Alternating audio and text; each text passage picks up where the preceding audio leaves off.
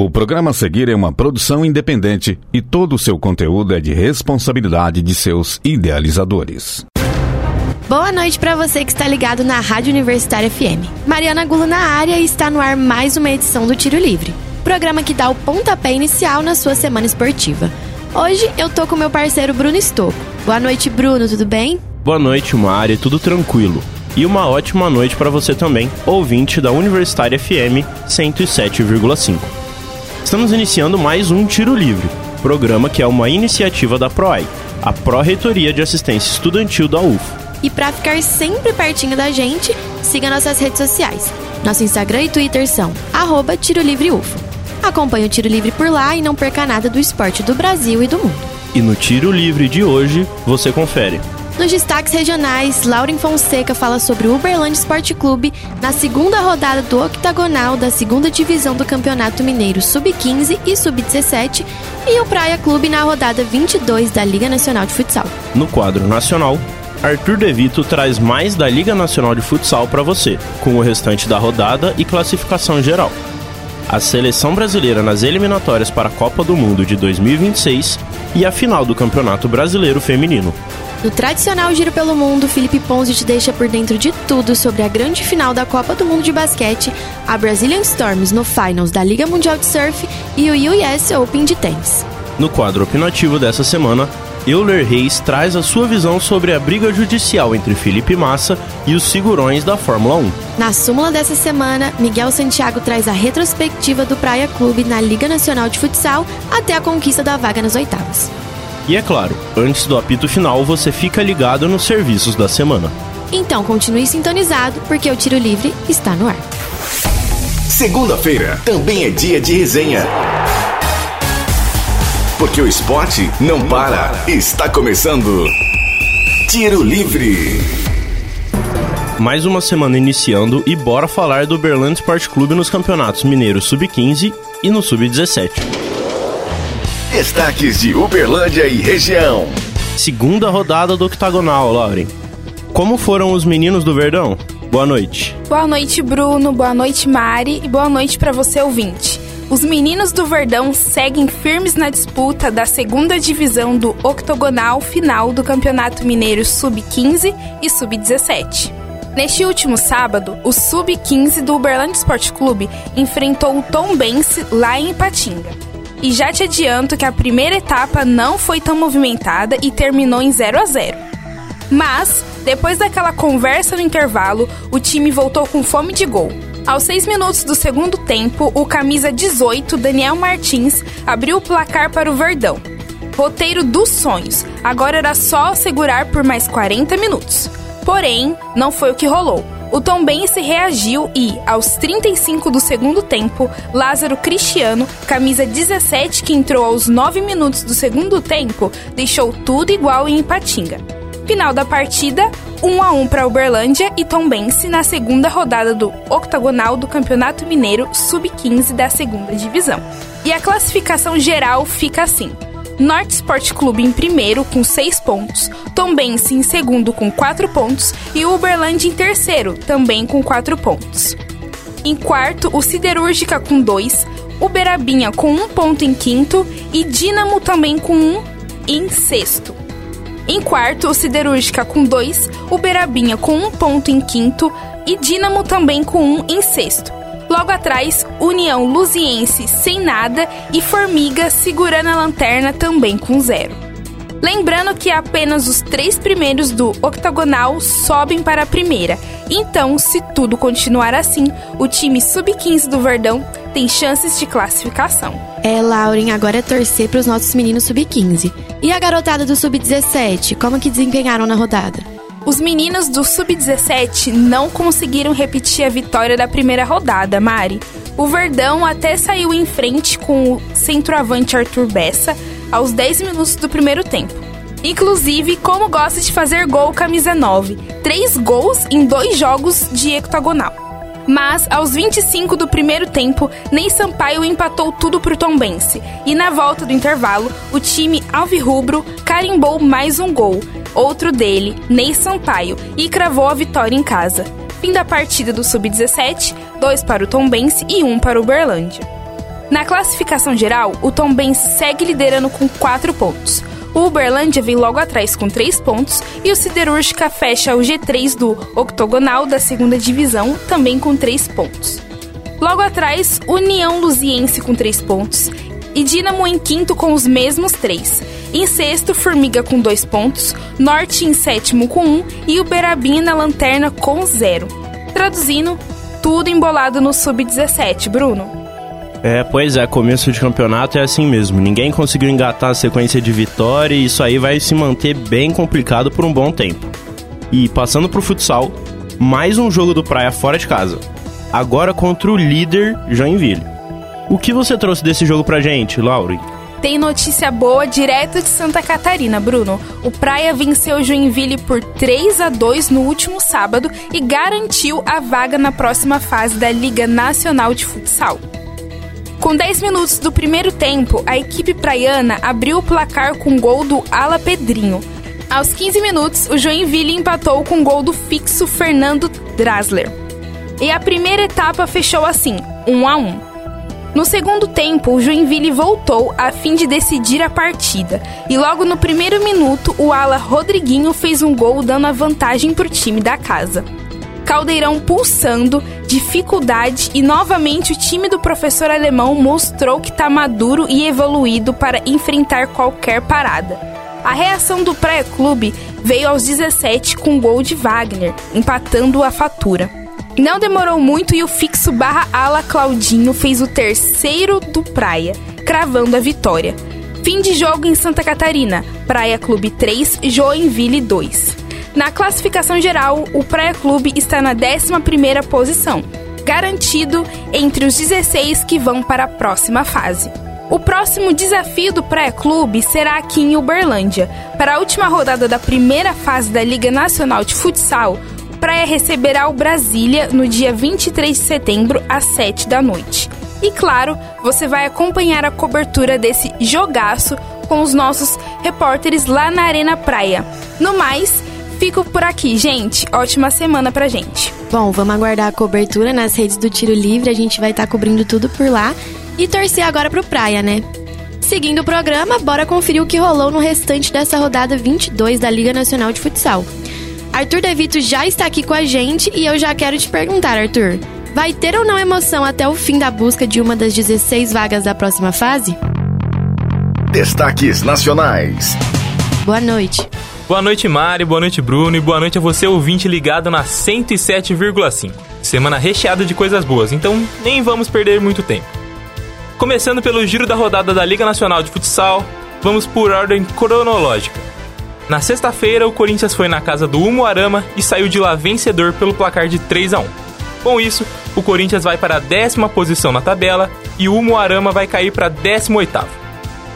O Taubaté perdeu dentro de casa para o Santo André, e o placar foi novamente um 3 a 1. Com o resultado, o time do ABC vai para o nono lugar e o Taubaté continua na 21ª posição. O Açoeva foi a Foz do Iguaçu enfrentar o time do Foz Cataratas. E mais uma vez, o time da casa perdeu. Foz 0, Açoeva 1. Com a derrota, o Foz Cataratas caiu para a 15ª colocação, com 28 pontos. Enquanto o Açoeva pegou o elevador para a 12ª posição, com 30 pontos. Agora, para quebrar um pouco a ideia de que só os visitantes saíram vencedores nessa rodada, o Cascavel venceu o São Lourenço por 4 a 1. O São Lourenço segue lá embaixo na tabela e é o vice-lanterna, enquanto o Cascavel segue na quarta colocação.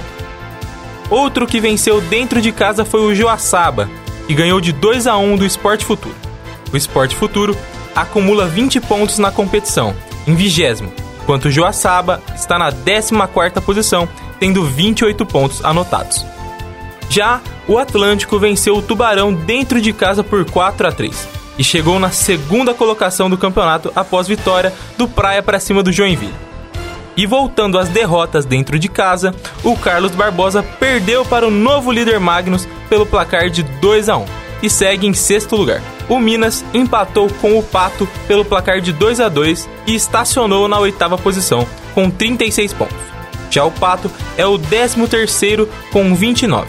A tabela pode mudar um pouco ainda, já que o Brasília e Jaraguá jogam amanhã, lá na capital federal, às 7 da noite. Fato é que, como essa é a penúltima rodada, os times que já possuem 30 pontos para mais já podem ficar tranquilos com suas classificações para as oitavas.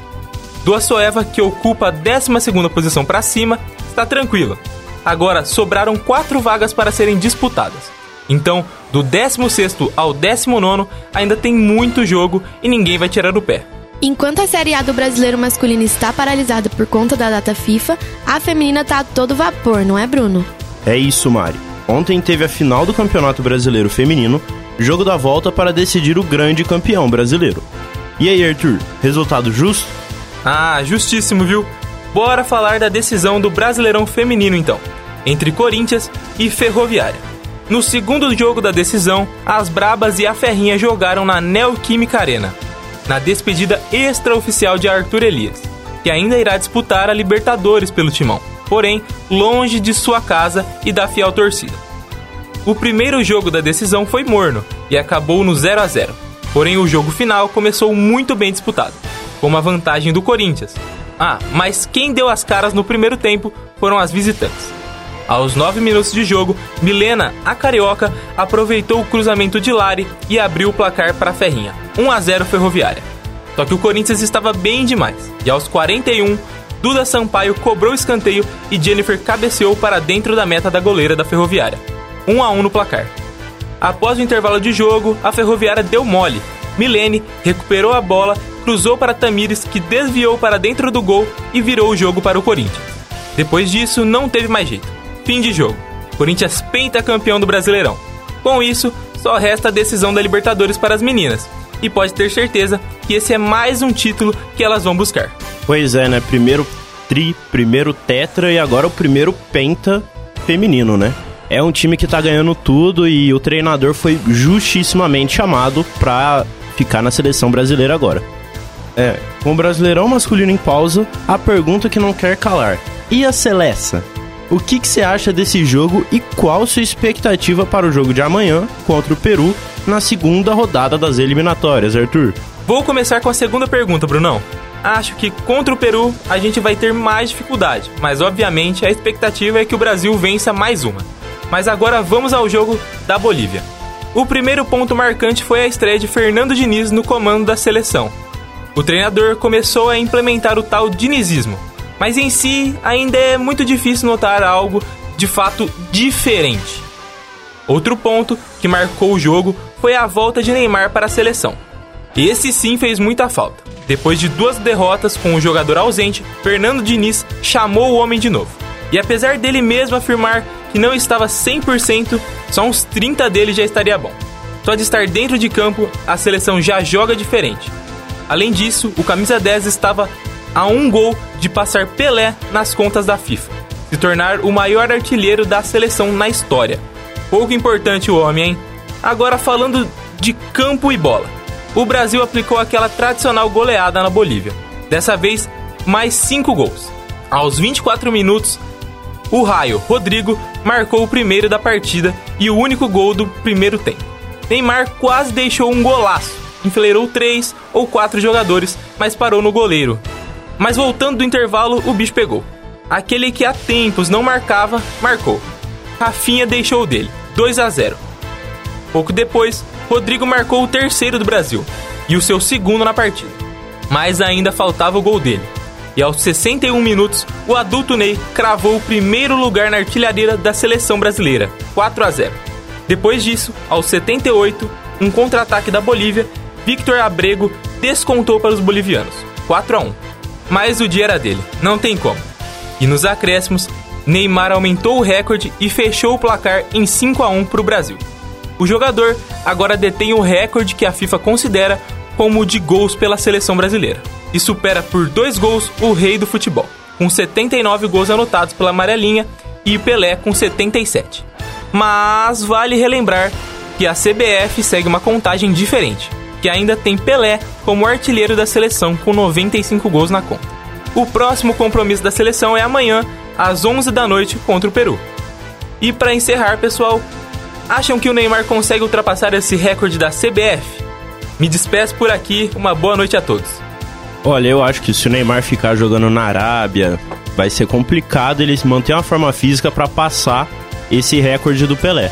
Mas se ele quiser realmente jogar bola, aí eu acho que não tem jeito, ele vai passar. E eu vou trazer outra pergunta aqui. Tá muito cedo para se iludir com o Hexa ou já tá liberado? Agora, bora ver o que rolou no esporte mundial no nosso tradicional giro pelo mundo. Para isso, chamamos Felipe Ponzio. Destaques internacionais. Felipe, Brasil fora da Copa do Mundo de Basquete. Vai ter que ralar no pré-olímpico ano que vem se quiser estar nas Olimpíadas. Mas a competição não acabou. Quem foi o grande campeão lá nas terras asiáticas? Boa noite, Mari, Bruno e a todos os ouvintes ligados no Tiro Livre. Que final da Copa do Mundo de basquete, viu? E olha, os alemães devem estar em festa depois de conquistar esse título, ainda mais do jeito que veio. A seleção alemã venceu a Sérvia pelo placar de 83 a 77 nesse domingo. Este foi o primeiro título deles e não poderia vir de melhor maneira, sem nenhuma derrota na competição inteira. Isso mesmo, a conquista foi invicta, sem dúvidas um acontecimento histórico. Ainda mais contando que anteriormente os alemães só haviam conquistado um mero terceiro lugar em 2002 e mais nada. Falando sobre a partida, quem viu o jogo se deparou com a primeira metade muito igualada. Chances para os dois lados, aproveitamentos praticamente idênticos, o que resultou no placar parcial de 47 a 47 até o intervalo. No entanto, esse equilíbrio não durou muito mais tempo. A seleção alemã deslanchou no terceiro quarto e obteve uma diferença de 12 pontos para os sérvios, o que complicou e muito a vida deles. Os alemães conseguiam controlar bem as ações do jogo, mas no finalzinho a Sérvia resolveu mostrar o porquê de estar na final e foi em busca de uma reação. Faltando um minuto no relógio, os sérvios conseguiram diminuir a diferença para 3 pontos e o placar era de 78 a 75. Porém, o destaque alemão Dennis Schroeder fez os cinco últimos pontos da partida, segurou o avanço sérvio e manteve a Alemanha à frente até o fim do jogo. E claro, depois de constantes boas atuações ao longo do torneio e ser o cestinha da final, Dennis foi eleito MVP da competição. Agora, um fato que pode impressionar muita gente é a ausência duas vezes consecutivas dos americanos no pódio da competição. Após serem batidos na disputa de terceiro lugar pelos canadenses, a seleção americana amargurou mais um ano sem sequer subir no pódio. Do lado do Canadá, a equipe fez história ao conquistar pela primeira vez uma medalha no Mundial de Basquete. Com uma atuação brilhante de Dylan Brooks, cestinha da partida que anotou 39 pontos, os canadenses superaram a poderosa seleção americana na prorrogação de um jogo que foi muito disputado e bom de assistir. Os quatro primeiros colocados do torneio já garantiram sua vaga para as Olimpíadas de Paris. Então, Alemanha, Sérvia, Canadá e Estados Unidos já estão garantidos juntos com Austrália, Sudão do Sul, Japão e França. O Brasil terminou na 13ª colocação da competição e ainda terá que lutar para se classificar para as Olimpíadas de Paris em 2024. Ainda falando em mundial, tem brasileiro lá nas águas dos Estados Unidos para a disputa do título mundial do surf. Como tá a Brazilian Storm, Ponzio? Só onda boa ou diferente disso? Isso mesmo, Bruno. Neste final de semana tivemos as finals da WSL. E como de costume, a Brazilian Storm brilhou novamente, trazendo mais um título para o Brasil. Seguindo o novo formato implementado em 2020, tivemos cinco finalistas: Felipe Toledo, primeiro colocado, Griffin Colapinto em segundo, Ethan Ewing em terceiro, João Chianca em quarto e Jack Robson em quinto.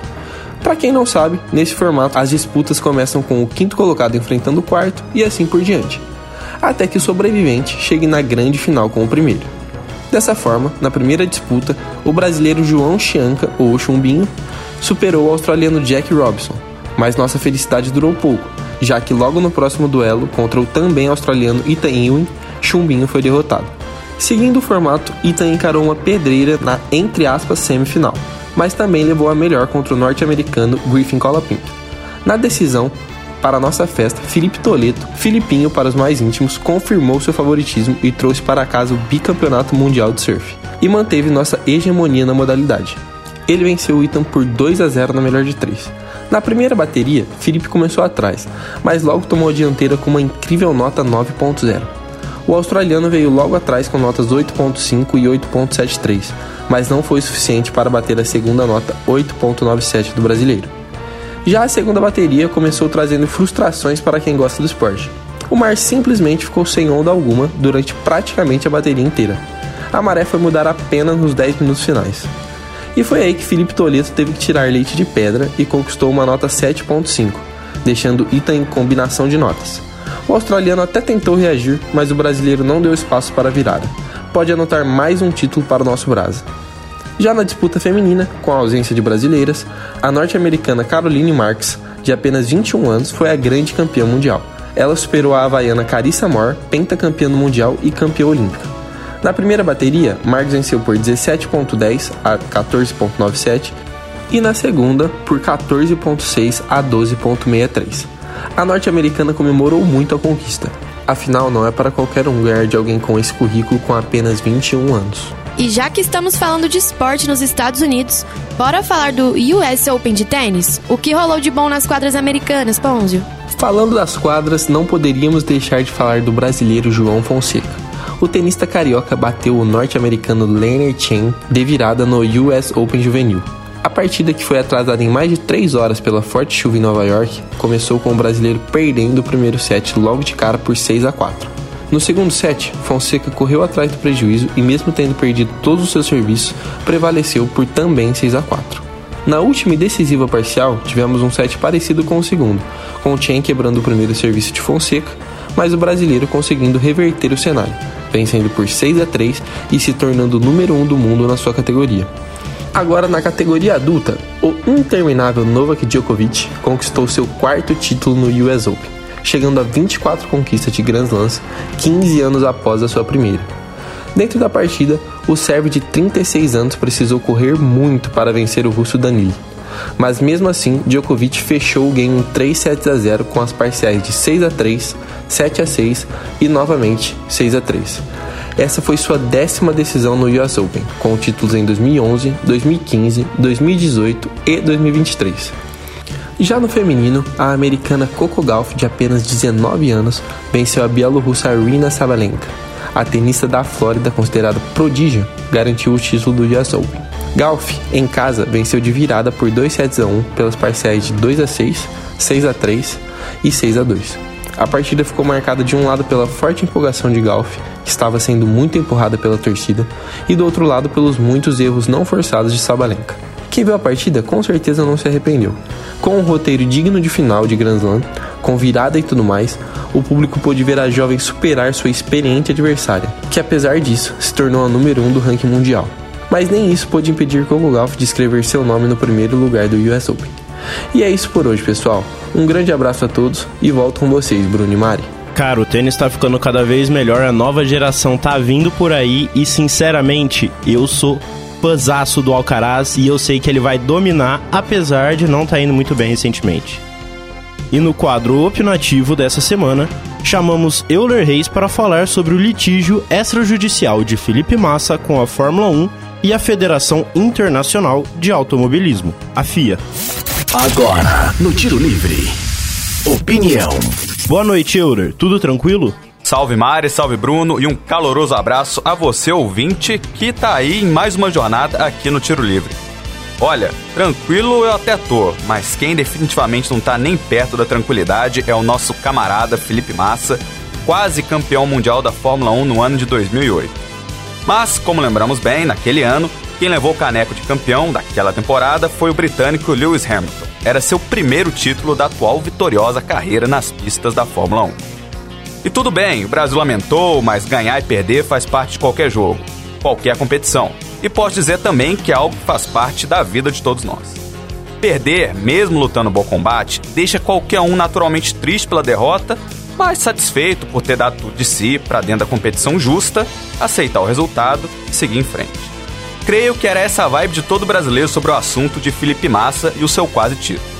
Mas novos fatos a respeito dos bastidores do que aconteceu naquela temporada da Fórmula 1 prometem abalar o cenário para além das pistas. Voltando no tempo para o ano de 2008, Grande Prêmio de Singapura. Massa e Hamilton disputavam o título da temporada basicamente cabeça a cabeça, com uma diferença de somente um ponto separando os dois pilotos, com Massa entrando na corrida, ocupando a segunda posição na tabela uma vitória em Singapura daria a virada tão aguardada pelo brasileiro. No sábado, Massa já tinha feito a sua parte, garantindo a pole position, e no domingo, até a 14ª volta, de 61, o brasileiro liderava a prova. E aí que a palhaçada começa.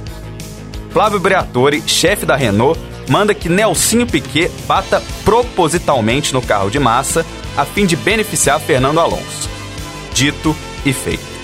A batida fez com que o safety car entrasse na pista. Com isso, todos os pilotos foram para os boxes.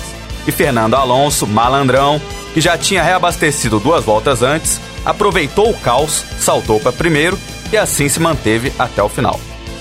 Massa foi para os boxes, viu sua equipe fazer M e deixá-lo sair de lá com a mangueira de combustível ainda presa ao carro. Punição para o brasileiro.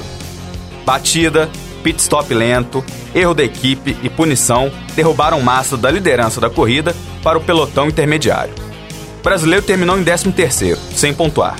Hamilton terminou em terceiro lugar, ampliando de 1 para 7 pontos a sua vantagem. No GP do Brasil, Felipe Massa venceria, mas Hamilton, que terminou em quinto lugar, conseguiu pontuação suficiente para levar o título do campeonato. Não fosse o GP de Singapura, o troféu teria ficado no Brasil. Não teria viajado com Hamilton para o Reino Unido. Em 2009, Nelsinho Piquet confessou sobre a batida proposital em massa em Singapura. Denúncia que veio a público em agosto do referido ano. Punições foram aplicadas a dirigentes, Nelsinho e Alonso foram poupados de quaisquer sanções, mas o ponto não é esse. Ecclestone, chefão da Fórmula 1 por 40 anos, revelou que soube da batida intencional de Nelsinho em massa ainda no ano de 2008. E aí que tá o pulo do gato. De acordo com as regras da Federação Internacional de Automobilismo, a FIA, um GP que tenha comprovada manipulação de resultados tem de ter seu resultado anulado.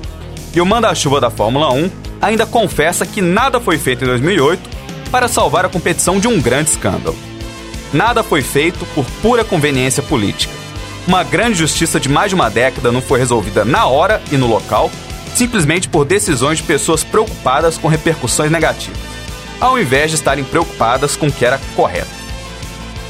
Lutar o bom combate, ser derrotado, está dentro do jogo.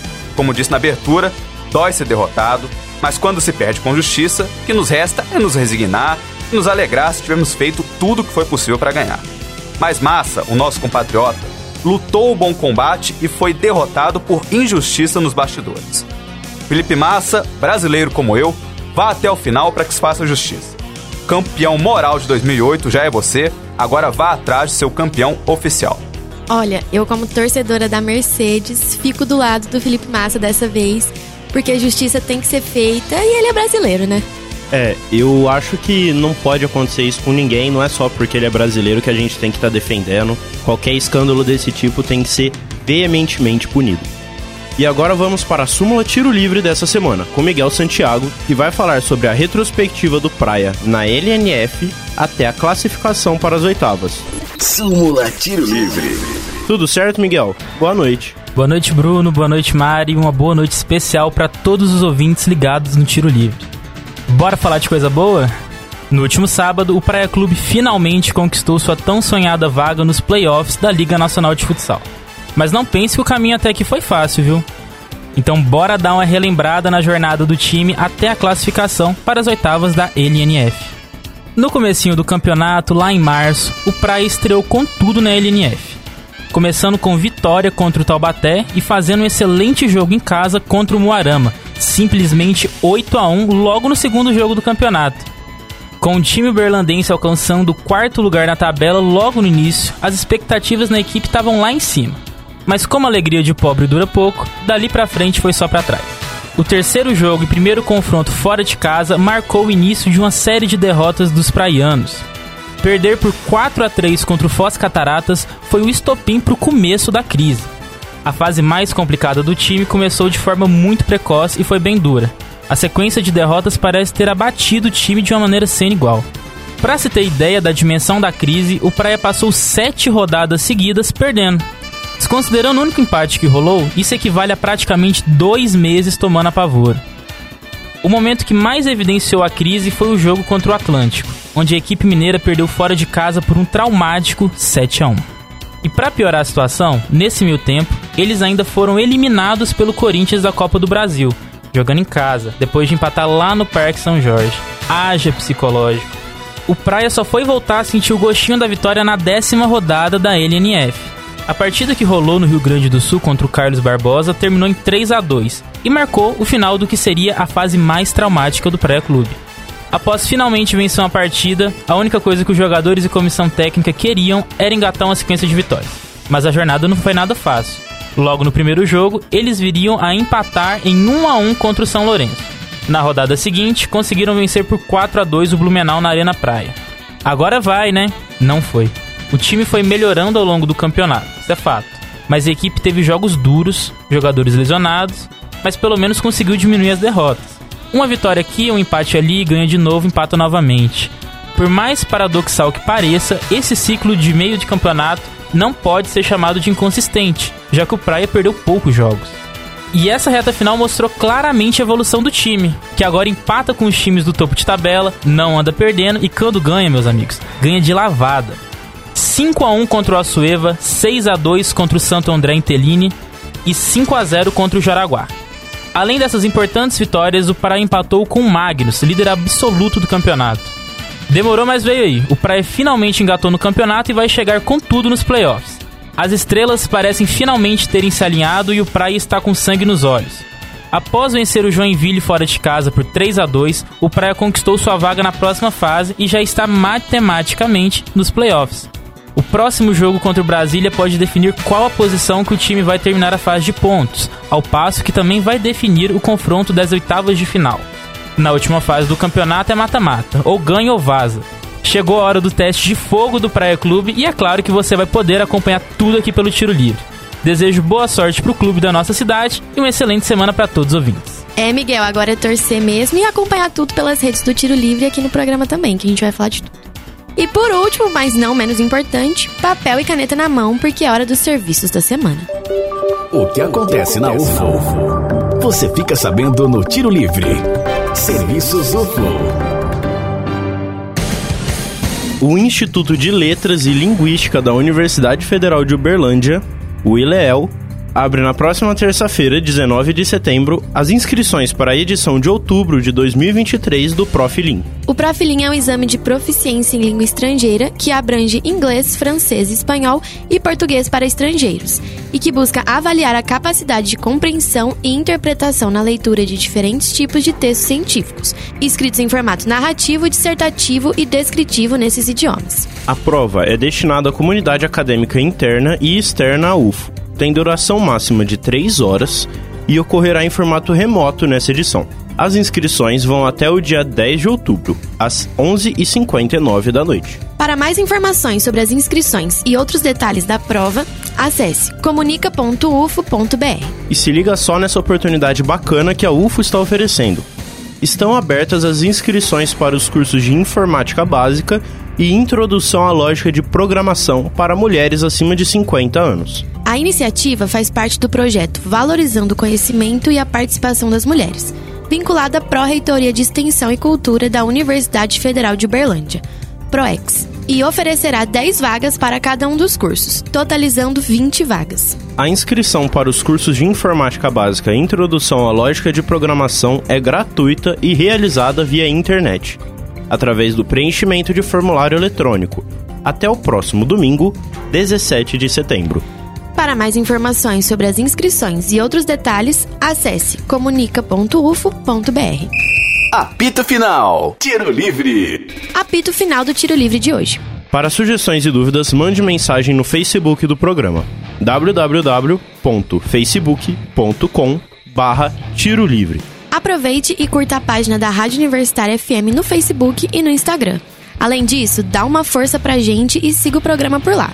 Arroba Tiro Livre UFO. Fique atento às próximas edições, semanalmente, nas segundas-feiras, às 8 horas da noite. Vale ressaltar que todos os nossos programas estão disponíveis no nosso Spotify. Também no Spotify, fique de olho nos nossos podcasts. É só pesquisar Tiro Livre UFO no aplicativo. O Tiro Livre é uma iniciativa da PROAI, Pró-Reitoria de Assistência Estudantil da UFO. Caso você esteja andando pelos campi da UFO e notar alguma movimentação estranha, entre em contato com o WhatsApp da UFO Segura. 34 9 99 96 4597. Repetindo. 34 9 99 96 4597. E olha, você que curte o nosso trabalho e quiser vir conhecer a gente ou acompanhar uma gravação na rádio, saca só. Chama a gente lá no Instagram do Tiro Livre ou nas redes da Universitária FM pra gente marcar essa visita. Vai ser um prazer te receber aqui na nossa casa. Essa edição foi produzida por Elder Rodrigues, Lauren Fonseca, Arthur De Vito, Felipe Ponzio, Euler Reis e Miguel Santiago. Apresentado por mim, Bruno Stocco, e pela minha parceira, Mariana Gulo. Com edição de Benício Batista, revisão de Vanessa Matos, apoio técnico de Edinho Borges, Yuri Ganda e Mário Azevedo. Boa noite, Bruno, e a você, ouvinte. Muito obrigada pela audiência nessa edição do Tiro Livre. Boa noite, Mari, e a todos que estiveram conosco na 107,5. Um abraço e uma ótima semana esportiva para vocês. Universitária apresentou Tiro Livre. O conteúdo que você ouviu é de uma produção independente, sendo assim de inteira responsabilidade de seus idealizadores.